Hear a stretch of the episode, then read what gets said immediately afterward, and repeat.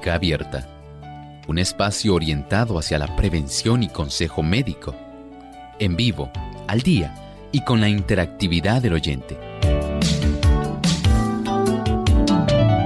Clínica Abierta, poniendo al doctor a su alcance para un diálogo claro y honesto, porque nos importa su bienestar y salud.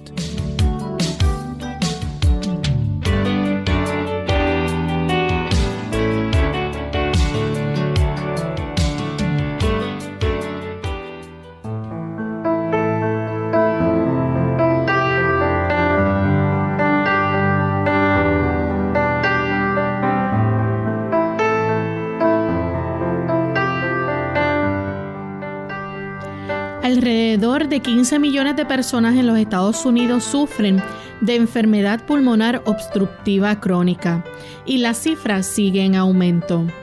Hoy en Clínica Abierta vamos a estar hablando sobre esta enfermedad que es la tercera causa de muerte en los Estados Unidos.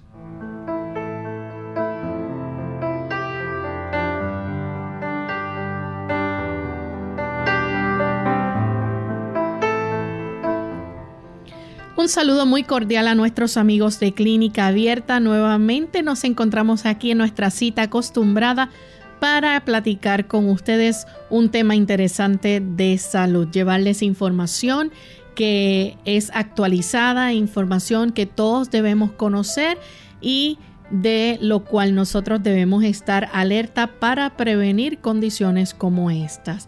Hoy en Clínica Abierta vamos a estar hablando de este interesante tema del EPOC o la enfermedad pulmonar obstructiva crónica y para ello pues contamos con nuestra buena colaboración del doctor Elmo Rodríguez. Saludos doctor, ¿cómo se siente en el día de hoy? Saludos cordiales Lorraine, muy bien, gracias al Señor, estamos aquí en esta reunión de la salud con tan buenos amigos. Saludamos también al equipo de trabajo y a todos aquellos que facilitan a través de diferentes medios de comunicación el que nosotros podamos estar alcanzando a otras personas. Así es. También queremos aprovechar para enviar saludos cordiales a todas aquellas personas que nos siguen a través de las redes sociales y que nos sintonizan a diario, a los amigos que nos escuchan en otros países y hoy en especial queremos enviar nuestros saludos a los amigos que nos escuchan en México. Allá nos sintonizan a través de Radio Alfa y Omega 104 FM, también Conexión 7 Radio en Veracruz, México. Radio Éxodo 107.9 en Chiapas, Radio Central JA en Mérida, Yucatán, Radio Enlace del Soconasco 89.3 FM, Radio Esperanza 7, Radio Centinela, Tabasco, México, La Voz Puebla y también tenemos a Radio Maranata 95.1 FM en Guadalajara, Jalisco. Así que para nuestros amigos mexicanos enviamos un cariñoso saludo desde San Juan, Puerto Rico y damos la bienvenida a todos aquellos que recién también se acaban de conectar. Queremos aprovechar esta oportunidad, doctor, para extender una invitación a todos nuestros amigos oyentes a que también se puedan conectar a una serie de presentaciones de salud que comenzarán este próximo sábado hasta el 17 de septiembre. Así que queremos hacerle la invitación cordialmente y quizás usted pueda darnos más detalles al respecto cuáles son los medios eh, por los cuales nuestros amigos también pueden conectarse y ver estas presentaciones. Claro que sí, miren, nuestros amigos pueden tener oportunidad de escuchar una serie temática que se ha preparado que se titula Adicciones y Salud Mental. La primera de esta serie, el primer tema, se estará brindando este próximo sábado 11 a las 11 de la mañana, hora de Puerto Rico. El segundo tema se estará proveyendo el próximo lunes 13, 7 y 30 de la noche. El tercer tema el miércoles 15 a las 7 y 30 de la noche. Y por supuesto el último el viernes 17 a las 7 y 30 de la noche. Entendemos que muchas personas que tienen la oportunidad de acceder a través de los medios de comunicación pueden hacerlo en esta ocasión suscribiéndose a nuestro canal en YouTube Y pueden también acceder a través de Salvación TV. Tenemos esa oportunidad de que usted lo pueda ver. Ellos tienen también su lugar, ¿verdad? Tienen su dirección electrónica que usted puede acceder, Salvación TV. Y por supuesto a través de la radioemisora. Pero si usted desea recibirla directamente ahí en su teléfono móvil, sencillamente suscríbase. Usted buscará en Hope Media Puerto Rico y ellos eh, directamente le van a enviar a usted en la hora precisa para que usted pueda tener esa oportunidad en tener el beneficio de escuchar cada una de las presentaciones según se vayan subiendo y usted en el día indicado las podrá escuchar. Así que está invitado a suscribirse y deseamos que pueda ser de mucho beneficio para usted y para aquellas personas que van a tener esta necesidad. Recuerde, se llama adicciones y salud mental. Si es una persona adicta a la pornografía, alguna persona que sea adicta a los casinos, personas adictas a las drogas, personas adictas al alcohol, al tabaco este tipo de presentación, esta serie temática es para usted. Y a lo largo de nuestras intervenciones estaremos dando información adicional para que usted sepa de una manera precisa cómo conectarse. Así que aprovechen esta oportunidad amigos y además es totalmente gratis, así que todas aquellas personas que quieran participar y quieran ver esta serie de presentaciones, aprovechen la oportunidad comenzando este próximo sábado 11 de septiembre hasta el 17 de septiembre. Muy interesantes que van a estar, así que esperamos que a través de alguno de estos medios ustedes puedan acceder y ver las presentaciones. Vamos en esta hora entonces a compartir el pensamiento saludable para hoy. El pensamiento saludable dice así. El creador vigila la maquinaria humana manteniéndola en movimiento. Si no fuera por su cuidado constante, cesarían nuestras pulsaciones, la acción del corazón se detendría y el cerebro no desempeñaría su labor por más tiempo. Vean qué importante.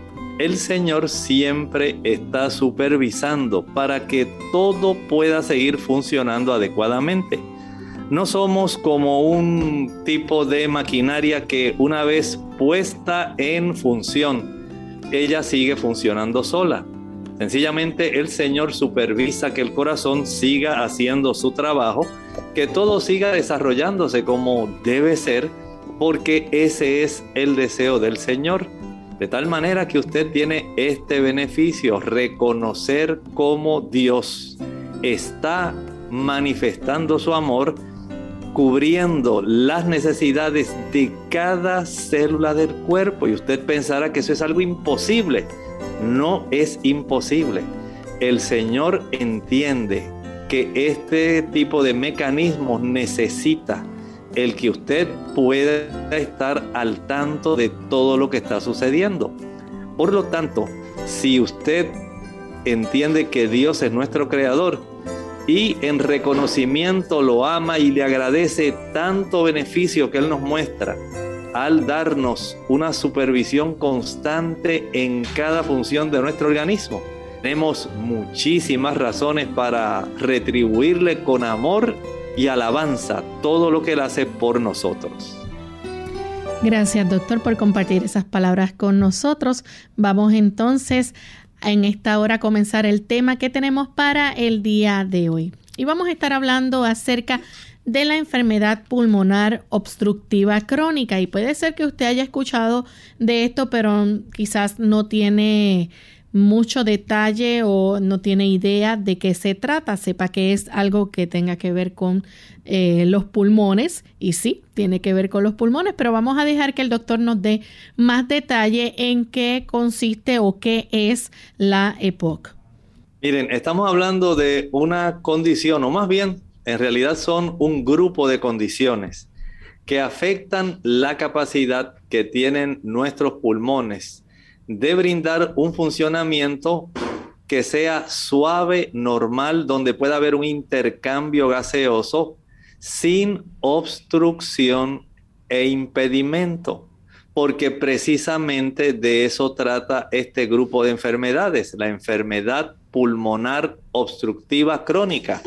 Son varias enfermedades, pero entendemos que las más eh, frecuentes de ellas, el enfisema y la bronquitis crónica. Estas dos enfermedades que afectan la capacidad que tienen nuestros pulmones de ventilación, entonces van a estar en realidad disminuyendo la capacidad que tiene cualquier persona para tener un intercambio gaseoso adecuado y poder tener funciones de vivir de una manera que sea adecuada. ¿Sabes, Lorraine, que hay cerca de unas 15 millones de personas en Estados Unidos que padecen este tipo de condición y podemos decir que se constituye en la tercera causa de muerte tan solo en los Estados Unidos. Vean que esto es algo muy común y estaremos viendo en breve por qué hay tantas millones de personas que la están sufriendo. Doctor, entonces cuando hablamos de EPOC, estamos hablando de un grupo de enfermedades pulmonares y las más comunes, pues, efisema y la bronquitis crónica. ¿Qué es el, el efisema o enfisema? Todos tenemos, vamos a ponerlo de esta manera, la porción más, digamos, la última porción de nuestro sistema respiratorio lo constituyen unos saquitos, se llaman alvéolos. Estos serían, digamos, si pudiéramos pensar en nuestra tráquea como el tronco de un árbol, las dos primeras bifurcaciones, las dos primeras divisiones de ese tronco podríamos llamar que son nuestros bronquios, el bronquio derecho y el bronquio izquierdo. Esas dos bifurcaciones, esas dos ramas, a su vez se subdividen en bronquiolos secundarios, bronquiolos terciarios, ramitas más pequeñas, hasta que llegamos a las hojas. Las hojas serían como nuestros alvéolos.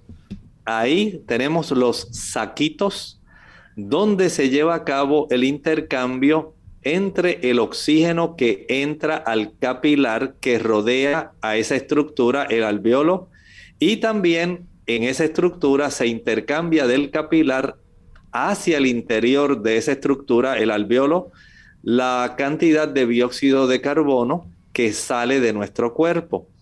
Si este tipo de estructura queda tan dilatado es inflado como si fuera un globo de cumpleaños. Y usted lo infla tanto y tanto y tanto que dice, ya está a punto de reventar, ya está a punto de reventar, no lo sigas inflando, porque usted sabe que la pared de ese globo tiene cierto grado de elasticidad, no tiene elasticidad infinita. Y cualquier persona que haya llenado globos de cumpleaños sabe que es así. Así ocurre con esa estructura. En el enfisema se va a estar dilatando y llenando tanto y tanto y tanto que eventualmente en algunos casos se rompe literalmente, pero en otros casos queda demasiado eh, dilatado que le impide tener su función. Así que aquí, al abrirlo tanto y tanto y tanto, dilatarlo tanto, se afecta la función de intercambio gaseoso. Lo mismo ocurre en el, caso de la bronquitis. La inflamación de estas ramificaciones que salen de la tráquea resultan tan eh, hinchadas, tan edematosas y se llenan de mucosidad que impiden igualmente que haya una buena cantidad de oxígeno llegando a la zona donde debe llegar y por supuesto, al haber ese tipo de obstrucción, también impide que el dióxido de carbono salga y deba llegar a la tráquea para ser expulsado. Así que tenemos entre muchas enfermedades prácticamente las dos bifurcaciones, las dos problemas principales para desarrollar este problema donde hay daño, un daño que afecta el intercambio de oxígeno y dióxido de carbono resultando en que la persona desarrolle este tipo de condición que de una manera genérica se le llama enfermedad pulmonar obstructiva crónica.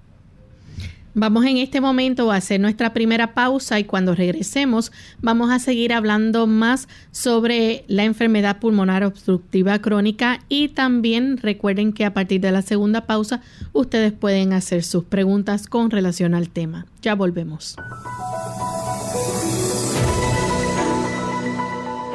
El cáncer de pulmón es un cáncer que se forma en los tejidos del pulmón, generalmente en las células que recubren los conductos de aire es la principal causa de muerte por cáncer, tanto en hombres como mujeres.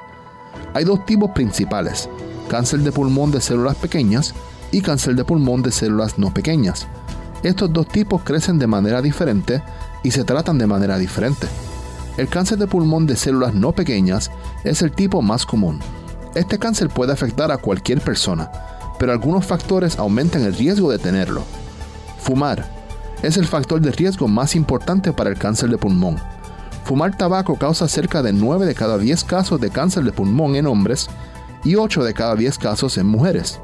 Mientras más temprano en la vida empieza a fumar, más tiempo fume y más cigarrillos fume por día, mayor será su riesgo de cáncer de pulmón. El riesgo también es mayor si fuma mucho y bebe alcohol todos los días o toma suplementos de betacaroteno. Si deja de fumar, su riesgo será menor del que tendría si hubiera seguido fumando, pero aún tendría un mayor riesgo que aquellos que nunca han fumado. Humo de segunda mano, también conocido como inhalación pasiva de humo, consiste en la combinación de humo que sale de un cigarrillo y el humo que exhala un fumador. Cuando lo inhala, estás expuesto a los mismos agentes cancerígenos que los fumadores, aunque en cantidades más pequeñas. Antecedentes familiares de cáncer de pulmón, estar expuesto al asbesto, arsénico, cromo, berilio, níquel, hollín o alquitrán en el lugar de trabajo, infección por VIH y contaminación del aire. Si tiene síntomas puede incluir dolor o molestias en el pecho, tos que no desaparece o que empeora con el tiempo, dificultad para respirar, ronquera, pérdida de apetito, pérdida de peso sin causa aparente, fatiga, problemas para tragar e hinchazón en la cara y o venas en el cuello. ¿Los cigarrillos light son más perjudiciales? Hola, les habla Gaby Zabalúa Godard en la edición de hoy de Segunda Juventud en la Radio, auspiciada por AARP. ¿Fumás? ¿O solo acostumbras cigarrillos light para que no sean tan dañinos? Cuando era pequeña mi abuela decía que no había peor ciego que el que no quería ver y en el caso del hábito de fumar, este dicho se acerca mucho a la realidad. Muchas personas piensan que los cigarrillos light son menos perjudiciales para la salud o que representan una mejor alternativa para dejar de fumar. Nada más alejado de la realidad. Está comprobado que el riesgo de contraer cáncer en el pulmón es el mismo en fumadores de cigarrillos con bajo contenido de alquitrán, dado que en un intento de recibir la misma dosis de nicotina se fuman mayor cantidad de cigarrillos, se inhala el humo más profundamente y se fuman los cigarrillos hasta la colilla. De la misma manera, lo anterior aplica a los cigarrillos mentolados, que inclusive pueden ser aún más peligrosos. Según la Asociación Americana del Cáncer, el mentol agregado produce una sensación de frescura en la garganta, lo cual disminuye el reflejo de la tos o de la resequedad. En resumidas cuentas, el fumar implica un alto riesgo a sufrir graves problemas de salud y no existe una manera segura de consumir tabaco. El patrocinio de AARP hace posible nuestro programa. Para más información, visite www.aarpsegundajuventud.org www.aarpsegundajuventud.org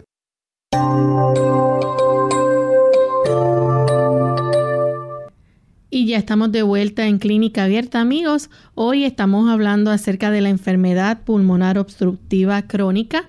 Y antes de la pausa, el doctor nos hablaba, ¿verdad?, de qué es la EPOC o qué es esta enfermedad y realmente pues un grupo de enfermedades pulmonares nos habló acerca de el efisema y también de la bronquitis crónica.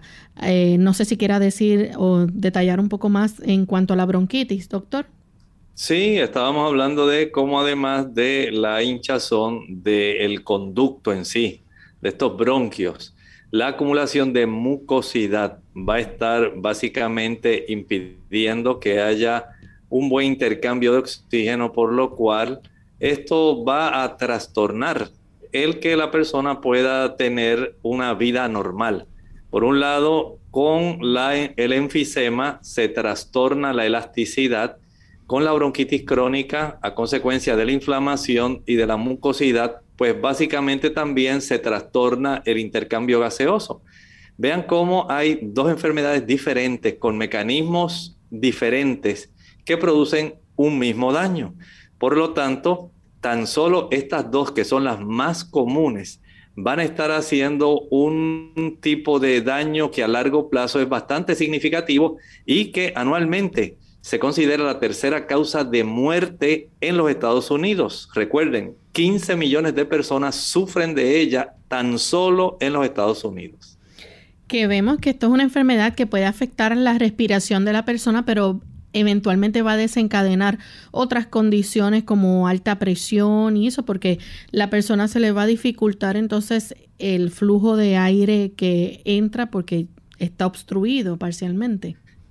Sí, podemos decir que lo que más frecuentemente ayuda a desarrollar es hipertensión pulmonar. Recuerden que nuestros pulmones también trabajan con una presión arterial interna, que es diferente a la que nosotros tenemos, que usted se toma, por ejemplo, en su brazo con el manguito del esfigmomanómetro. Allá en el lecho pulmonar poco a poco, según se afecta esta circulación y este proceso de ventilatorio, va a dar lugar el que se pueda desarrollar entonces la hipertensión pulmonar, desarrollando el paciente cardiopatía pulmonar. ¿Cuál es entonces la causa de la enfermedad pulmonar obstructiva crónica? Podemos decir que la más frecuente es el cigarrillo. Ustedes saben que este tipo de problema del tabaquismo es, podemos decir, la causa prevenible más frecuente. Ustedes saben que actualmente tenemos la situación del SARS-CoV-2, el COVID, y se hace mucho énfasis en el uso de la mascarilla, el distanciamiento, el proceso de higiene el que nosotros podamos abstenernos de estar en lugares donde hay grupos de personas, porque se desea evitar una transmisión, no solamente de la cepa original, sino de las variantes que se han estado formando. El cigarrillo tiene también una forma de prevenir este daño. Sencillamente no lo use. Si usted ya está recibiendo información sobre cómo usted puede protegerse evitando el uso del cigarrillo. Básicamente podríamos evitar el 20% de casi todos los casos de esta condición tienen que ver con el uso del cigarrillo. De tal manera que si la persona deja de usar el cigarrillo, no va a tener hipertensión pulmonar, no va a desarrollar corazón pulmonar o eh, cor o cardiopatía pulmonar y se va a evitar muchos problemas que le van a dificultar la respiración eventualmente. Esta enfermedad, eh, ¿en quiénes es más común? ¿Quiénes son las personas más propensas a padecerla? Bueno, número uno, si la persona es fumadora. Número dos, si es de raza blanca. Número tres, si es mayor de 60 años. O si esta persona, aunque no fume, ha estado expuesta a vapores químicos y polvos nocivos que pueden dañar los pulmones, porque no solamente es causada por los químicos que contienen eh, precisamente los cigarrillos, el tabaco. Recuerden que una vez usted enciende el cigarrillo, ese proceso de combustión va a generar cerca de 4.000 venenos tóxicos diferentes, nada más por encender ese tabaco, ese cigarrillo.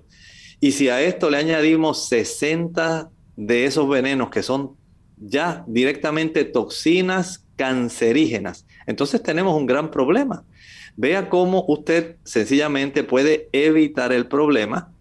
Evite el cigarrillo número uno, evite exponerse a sustancias químicas nocivas, evite usted tener esa exposición, por ejemplo, al asbesto y a otras sustancias que pueden resultar muy preocupantes. Hay muchos polvos nocivos que pueden dañar el tejido pulmonar. Y si usted hace algún tipo de, digamos, diligencia en evitar estar expuestos a ese tipo de emanaciones, mucho mejor. Si usted no fuma, pero está expuesto al tipo de humo de otro fumador, usted se convierte en un fumador pasivo. Usted también puede recibir daño, así que evite estar cerca de personas que fuman o evite asistir a lugares donde se está fumando.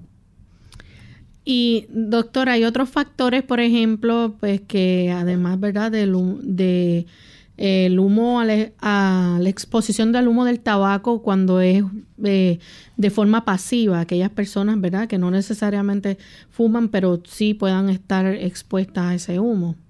Así es, pero añádale a esto ya personas que ya han sufrido daño, que ya tienen, por ejemplo, eh, han desarrollado enfisema crónico.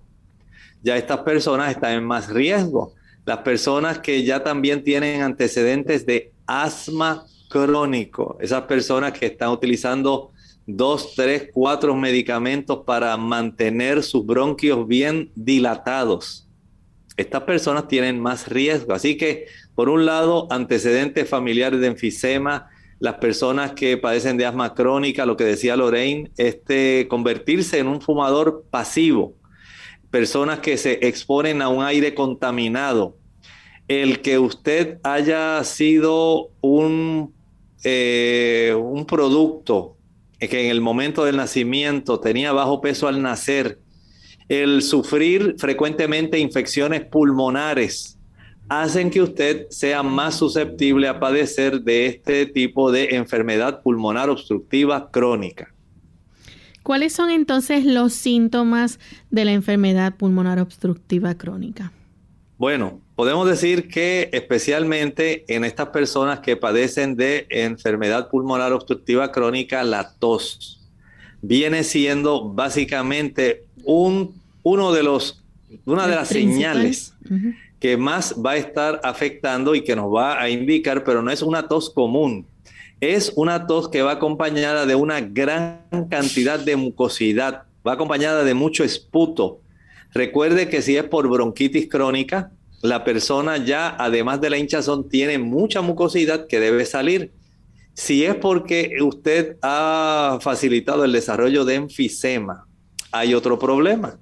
Porque en el paciente que fuma, el paciente que ha dañado sus pulmones, que le ha quitado la elasticidad a sus alveolos, no solamente ha dañado estos alveolos, también ha dañado los cilios los cilios son unas estructuras que tiene nuestro sistema respiratorio bajo, que a manera de una escobita ayudan a movilizar la cantidad de mucosidad que contiene basuritas, que contiene bacterias, que contiene desechos y que lo que hace es movilizarlos en dirección de la garganta para que al toser los podamos expulsar. La persona que fuma va a permitir que esos cilios se destruyan, de tal manera que ya no tienen ese efecto de convertirse en una escoba que facilita el barrer este tipo de sustancias que ya no deben estar internamente y que pueden impedir un buen eh, flujo e intercambio gaseoso. De esta forma, la persona fumadora destruye e y se incapacita a sí misma. Pero la persona que también tiene bronquitis crónica va a acumular una gran cantidad de flema, porque el bronquio que está edematoso, hinchado, como una reacción a estas infecciones frecuentemente y desarrollo de irritación, va a producir una mayor cantidad de mucosidad. Esto también al toser va a resultar entonces en una expectoración, una mayor cantidad de esputo que debe ser expulsado y de esta manera podemos decir que la tos con abundante esputo se constituye en una de las señales de las personas que tiene esta condición de enfermedad pulmonar obstructiva crónica. También la persona va a tener problemas para respirar, sentir como que esa falta de aliento. Va a sentir esa falta de aliento, pero también internamente. Va a sentir como una sibilancia. Va a sentir como si fuera un pito, así una, un, sonido bien agudo como... Y esto es una indicación de que esas paredes de las estructuras más delgadas de nuestro sistema respiratorio bajo están hinchadas, obstruidas y están impidiendo el que haya un buen flujo de aire, tanto de entrada, pero especialmente de salida, de expulsión, de exhalar. Y esto va entonces a facilitar este tipo de eh, sonido tan frecuente que los médicos le llaman sibilancias. Y se escucha cuando se ausculta con un estetoscopio los, los campos pulmonares, se detectan estas sibilancias en los campos pulmonares en ambos lados de nuestro tórax, tanto por la región frontal como dorsal, en todos los lóbulos que componen nuestros pulmones. Tres lóbulos en nuestro pulmón derecho, dos lóbulos en el pulmón izquierdo. Así que la tos productiva, la dificultad respiratoria y el sonido sibilante, básicamente podemos decir que constituyen señales de que esta persona tiene este problema donde se ha trastornado básicamente su función pulmonar. Bien, vamos a hacer nuestra segunda y última pausa. Cuando regresemos seguiremos hablando de este interesante tema, así que no se vayan que volvemos en breve.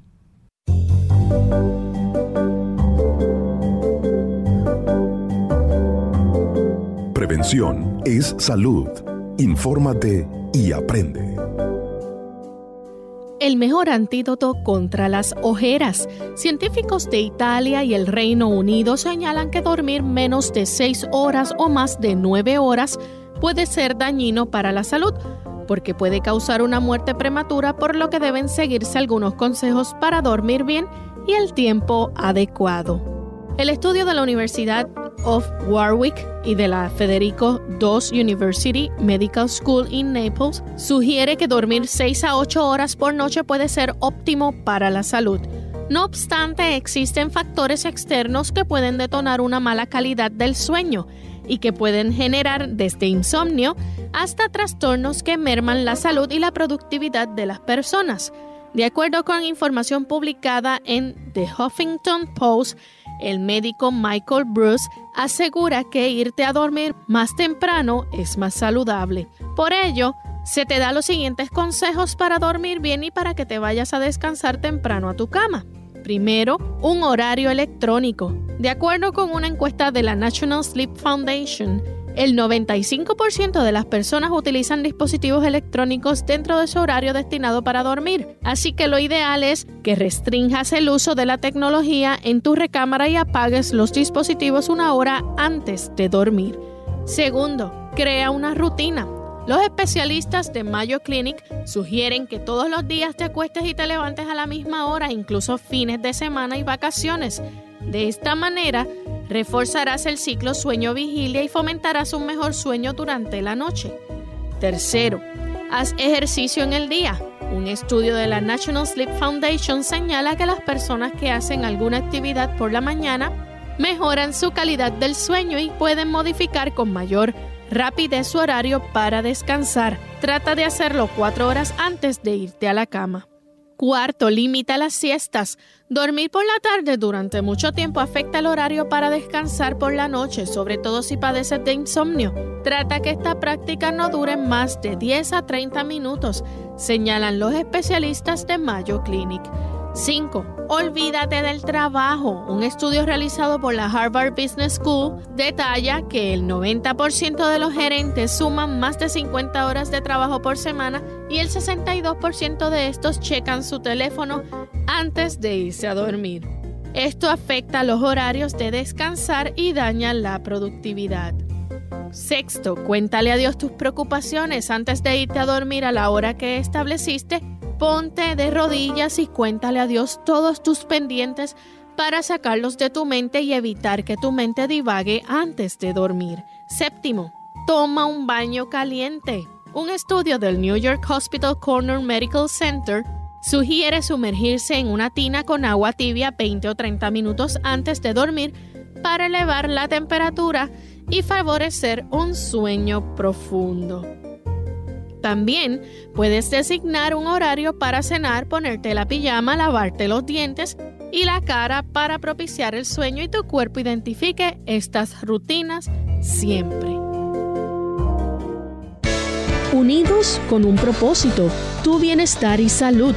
Es el momento de hacer tu pregunta llamando al 787-303-0101 para Puerto Rico, Estados Unidos 1866-920-9765 y llamadas internacionales al 787-763-7100 o al 787-282-5990.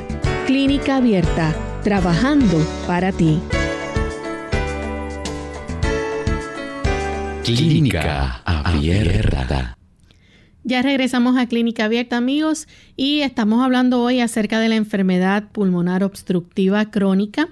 Antes de la pausa, el doctor nos hablaba acerca de los síntomas que se pueden experimentar a través de esta. Hablamos acerca de una tos que generalmente pues produce una gran cantidad de mucosidad o esputo de los pulmones, también esa dificultad para respirar y también algo que son otros síntomas que son característicos, está también esa sensación de cansancio. La persona se va a cansar aún después de hacer algún tipo de actividad eh, que sea sencillo del diario.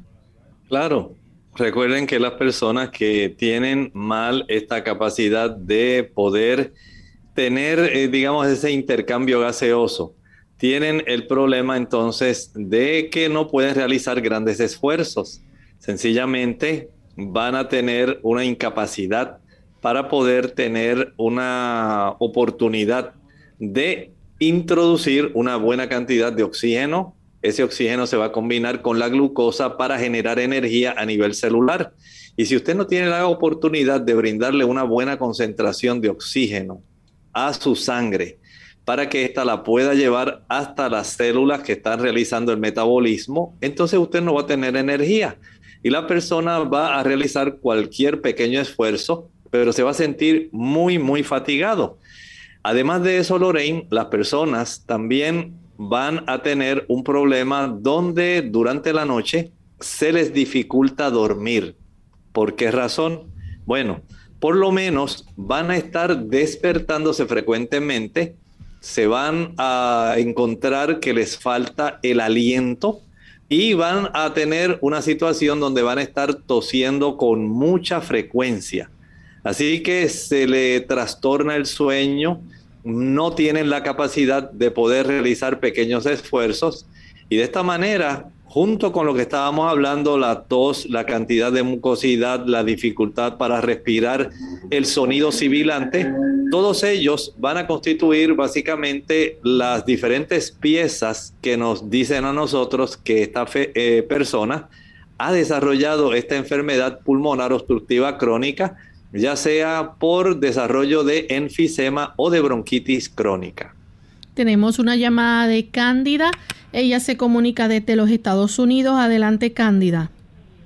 Sí, muy buenos días. Muchas bendiciones para todo el equipo, para el doctor, para ti, Loren. Gracias. Mi pregunta es, ah, a mí me dio tos, pero ya no la tengo la tos, pero hay momentos que siento como el silbido que el doctor dice, como así, como bien, bien bajito.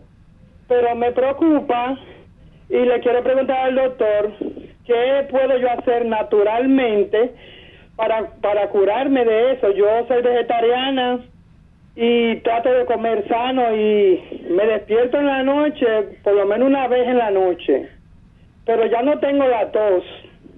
Pero me quiero saber porque si le puedo decir a la doctora mía que me mande a hacer un estudio, pero no no me falta el aire tampoco. Hago ejercicio, uh, camino una hora diario y trato de cuidarme, pero como el doctor está hablando de eso, es muy importante ese tema y esa tos me dio y me duró bastante, me duró como tres semanas, pero ya gracias a Dios se me quitó, pero hace como dos o tres días sentí el silbido que él dice. Muchas gracias doctor y Loren y que Dios le bendiga a todos. Igualmente. Gracias. Mire, las personas pueden desarrollar ese tipo de sibilancias o silbidos. Son muy frecuentes en el asma. El hecho de que una persona tenga asma no quiere decir que la persona necesariamente está desarrollando enfermedad pulmonar obstructiva crónica. Pero si esta asma se vuelve crónica, igual que la bronquitis, para que se pueda clasificar como crónica, la persona debe estar con tos y producción abundante de esputo, dificultad respiratoria, por más de tres meses consecutivos. Y de esto pues ya básicamente se da esa clasificación.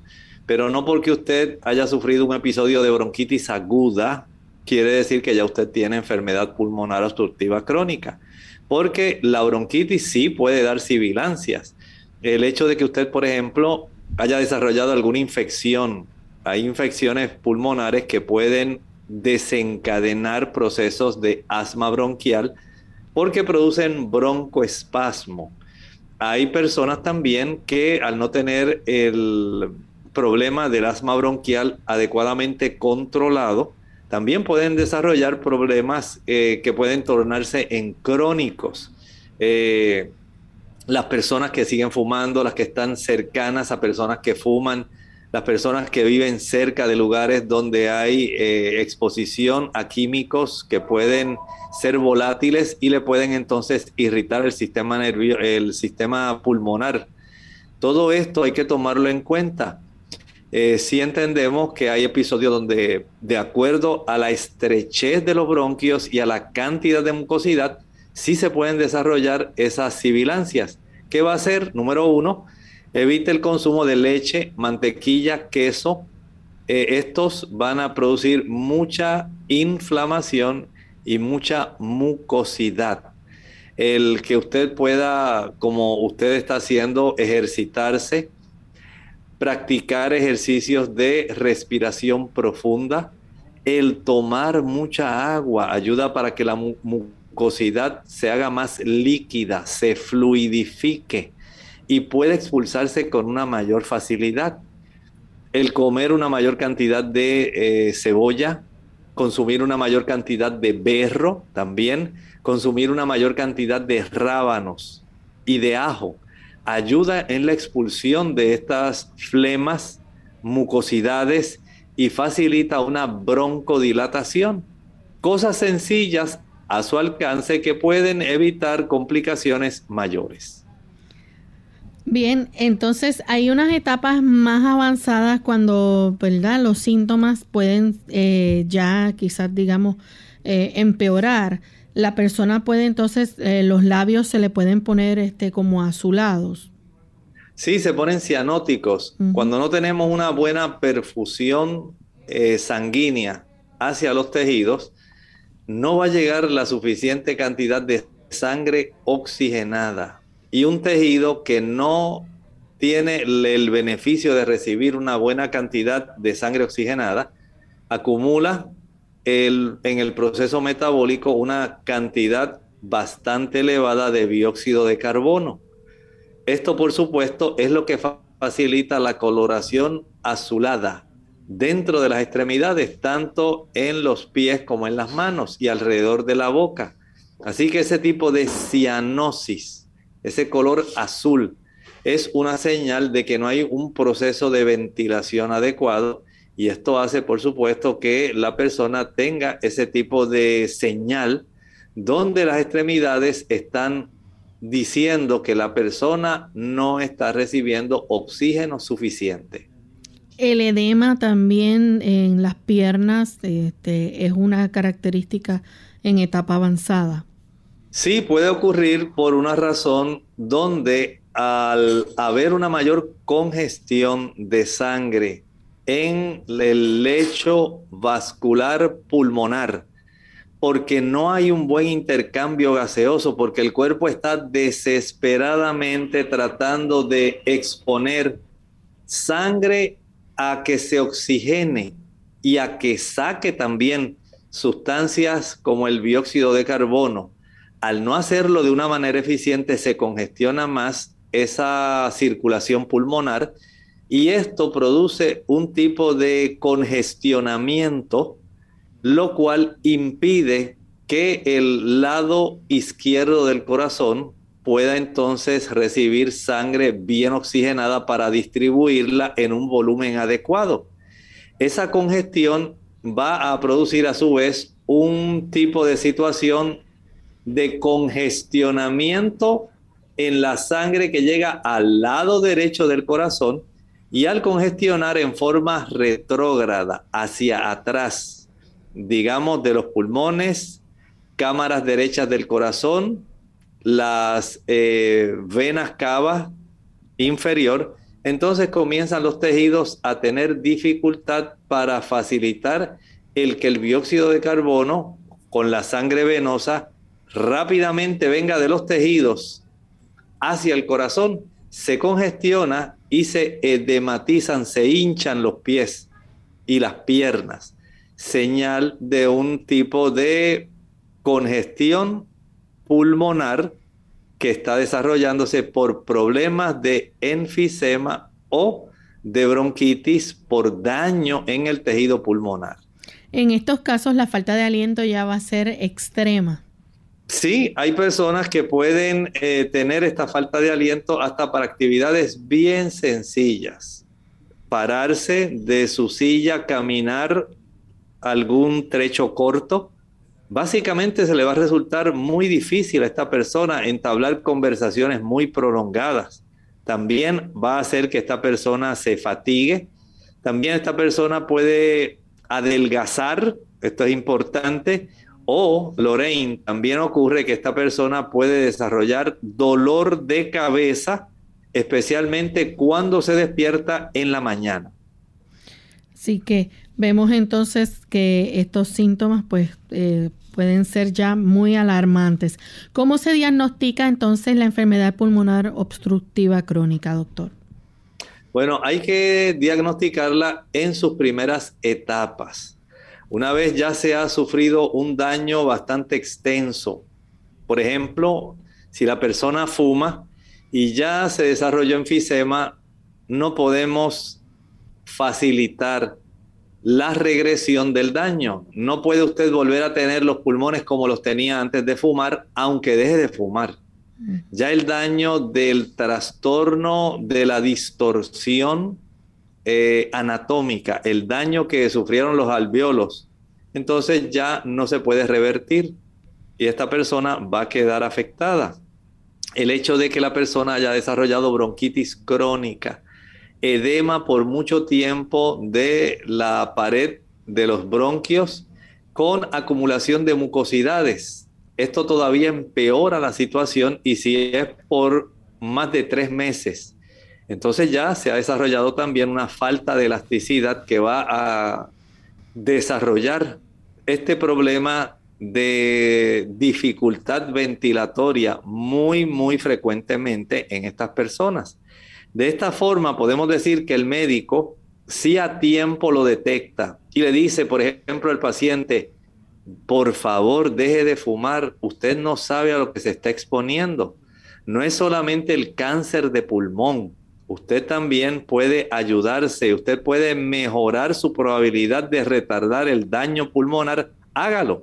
El médico va a escuchar sus campos pulmonares, va a hacer un buen historial físico y lo menos que él puede hacer por usted es ordenar una serie de radiografías de pecho, anteroposterior y lateral, para saber cómo está la anatomía de su parénquima pulmonar si ya se ha distorsionado, si se está desarrollando enfisema, si hay ya un tipo de bronquitis crónica.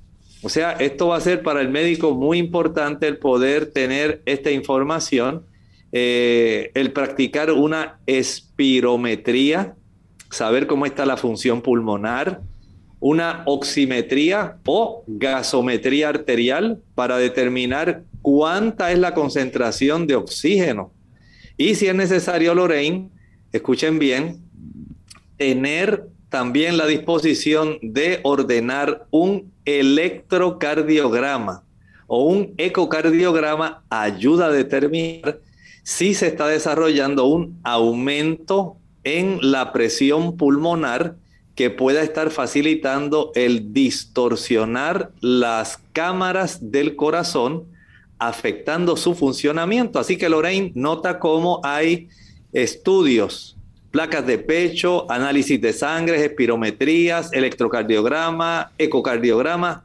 todos ellos ayudan para poder detectar este problema. ¿Cómo se va a tratar entonces la enfermedad pulmonar?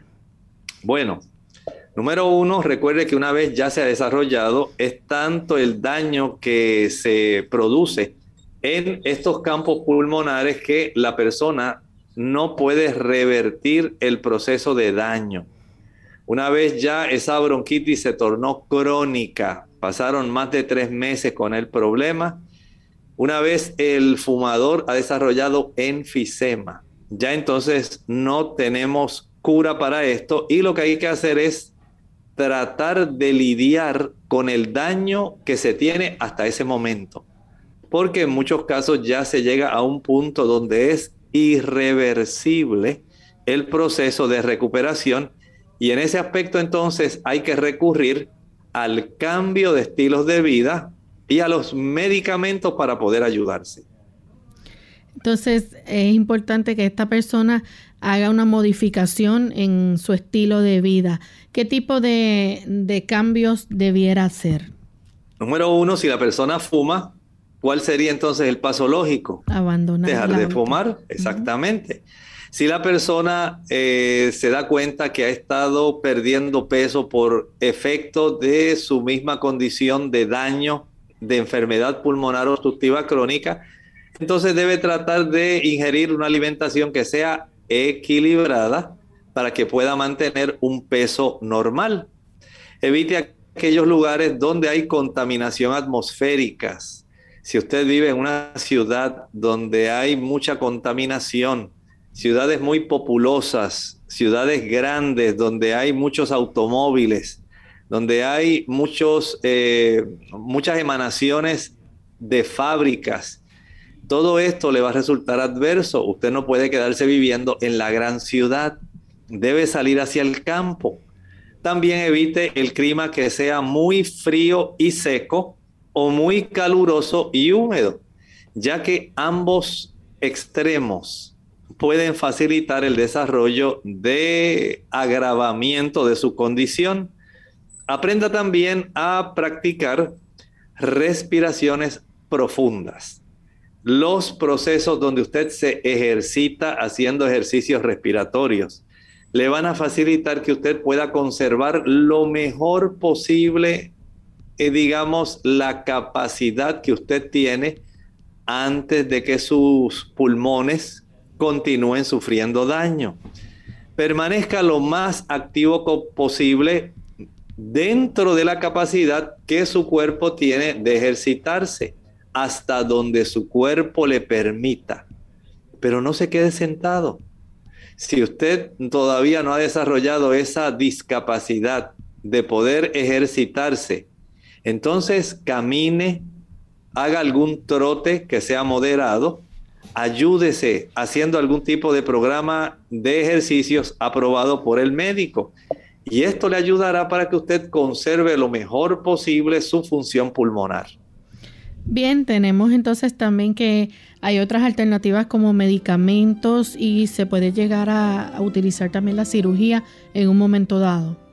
Bueno, hay que utilizar, por ejemplo, los broncodilatadores, especialmente en los casos de bronquitis crónica, en los casos de asma bronquial también. Esto es eh, muy frecuente Piense también en el uso de los corticoesteroides, en algunos casos antibióticos, porque la bronquitis en muchos casos, el tenerla crónica va a facilitar que la mucosidad que se queda atrapada dentro de esos bronquios pueda facilitar como un medio de cultivo para más eh, otros patógenos, otras bacterias. Y esto agrava la situación.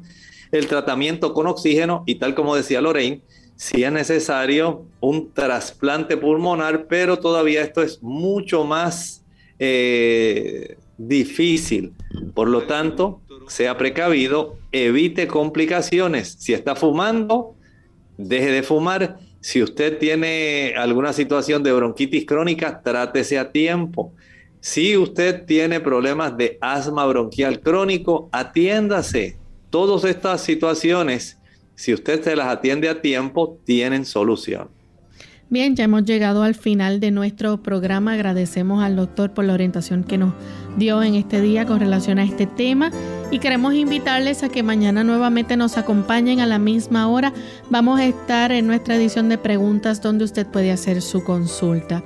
Así que nos despedimos entonces con esta reflexión final. En la reflexión, recuerden que estamos en el libro de Apocalipsis estudiando todavía las iglesias de Pérgamo y Tiatira y estamos viendo cómo se introdujeron en la cristiandad algunos tipos de prácticas contrarias a la doctrina cristiana, pero que fueron infiltrando lamentablemente el cristianismo desde esas etapas tempranas a partir del año 313 en adelante. Hablamos de cómo se introdujeron la adoración al dios sol en el día del sol, en el Sunday, en el primer día de la semana, y Constantino publicó este edicto. Fue un edicto civil donde forzaba una adoración, o sea que el Estado coqueteó y se introdujo la influencia del Estado y la iglesia, la unión de iglesia y Estado. También hubo una introducción de prácticas idolátricas donde las imágenes de aquellos dioses paganos que adoraban los romanos se introdujeron en la cristiandad ahora con nombres de diversos santos y comenzaron a ser adorados. Una práctica totalmente contraria a la doctrina básica bíblica cristiana. Por lo tanto, continuaremos hablando de otras prácticas que siguieron introduciéndose y lamentablemente alteraron la pureza del cristianismo y no porque lo diga yo, esto es historia que usted puede confirmar y que el Señor adelantó su revelación a través del libro de Apocalipsis. Agradecemos al doctor por haber estado con nosotros hoy, a ustedes amigos por la sintonía y mañana estaremos de vuelta a la misma hora para compartir con cada uno de ustedes sus consultas. Así que se despiden con mucho cariño. El doctor Elmo Rodríguez Sosa y Lorraine Vázquez. Hasta la próxima.